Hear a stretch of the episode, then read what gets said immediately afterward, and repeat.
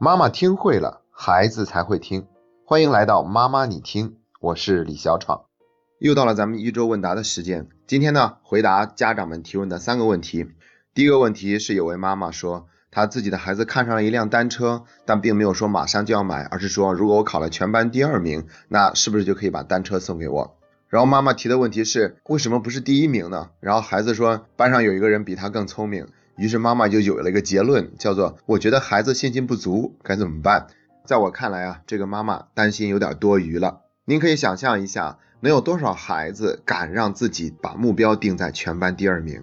你就会发现，并不是每个孩子都愿意做这样的挑战。我们在前面的语音里面经常讲到一句话，一定要先肯定到可以肯定的部分。所以说，孩子都这么主动的愿意让自己先去做到一些什么，再向我们要一样东西。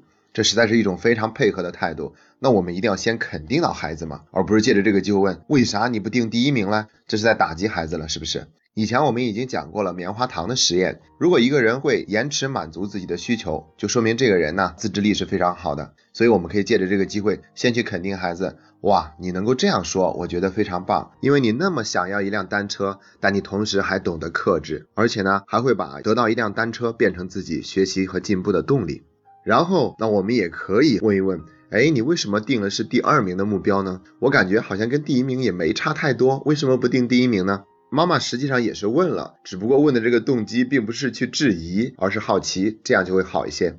那孩子已经给了答案，他说是因为班上有一个人比他更聪明，所以他不愿意定第一名，而定了第二名。那我们不妨可以这样跟孩子说，哦，你会觉得有一个人比你更聪明，所以你才定了第二名这个目标。说明你在制定目标这方面呢，非常的务实，非常的踏实，不会让自己好高骛远，这也是挺好的一件事情。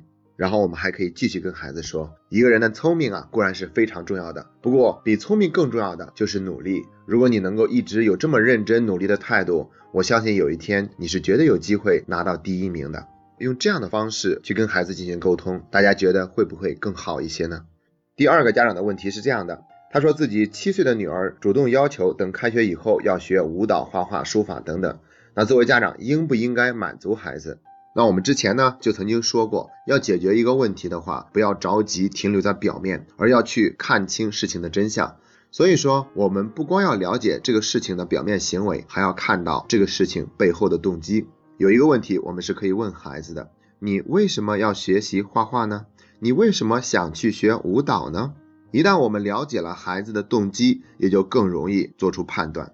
当然了，如果这个孩子他每一个都很想学的时候，同时我们还要注意提醒孩子有一个取舍。那我们可以问孩子：如果只让你选一个特长班的话，你是选择画画呢，还是书法呢，还是舞蹈呢？等到孩子定下来了参加某一个特长班，我们还要提醒孩子：一旦选择了的话，你就要尽量让自己坚持，因为这是你的选择。你确定要参加吗？同时，我们还要告诉孩子，因为你参加了这样的特长班，你会花很多的时间在上面。那你能够让自己保证完成作业的同时再去参加，能够做到吗？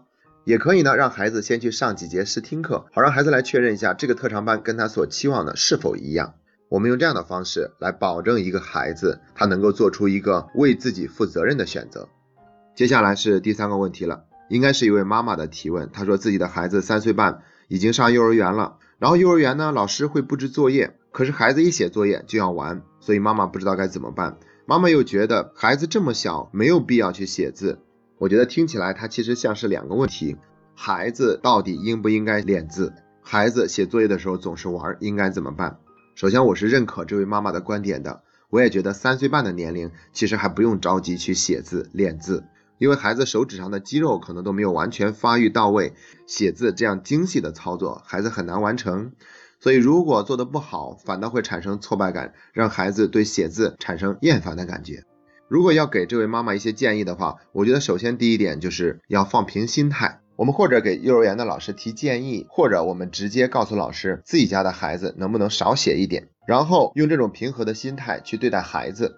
其实孩子还这么小，不至于已经养成了什么写作业方面的坏习惯。如果我们发现自己在对待孩子写作业这个问题上很难保持中立，或者孩子也不愿意听，我们可以寻求老师或者在孩子心目中非常有分量的人，去告诉孩子，认真写作业是一件很好的事情。乖宝宝都会把自己的作业写好的。也就是我们要借助外力的力量来帮助孩子改变对写作业的看法，让他更加重视写作业。还有第三个小建议，那就是在养成习惯的过程中，一定要注意到孩子的胜任力。如果孩子之前真的是很不愿意写，那我们不能要求孩子一下子就认认真真完成所有的作业。我们可以告诉孩子，你只要每天进步一点点就可以了。顾及到孩子的胜任力，也就是顾及到孩子的自尊心。感谢你那么爱学习，这是妈妈你听陪你走过的第四十二天。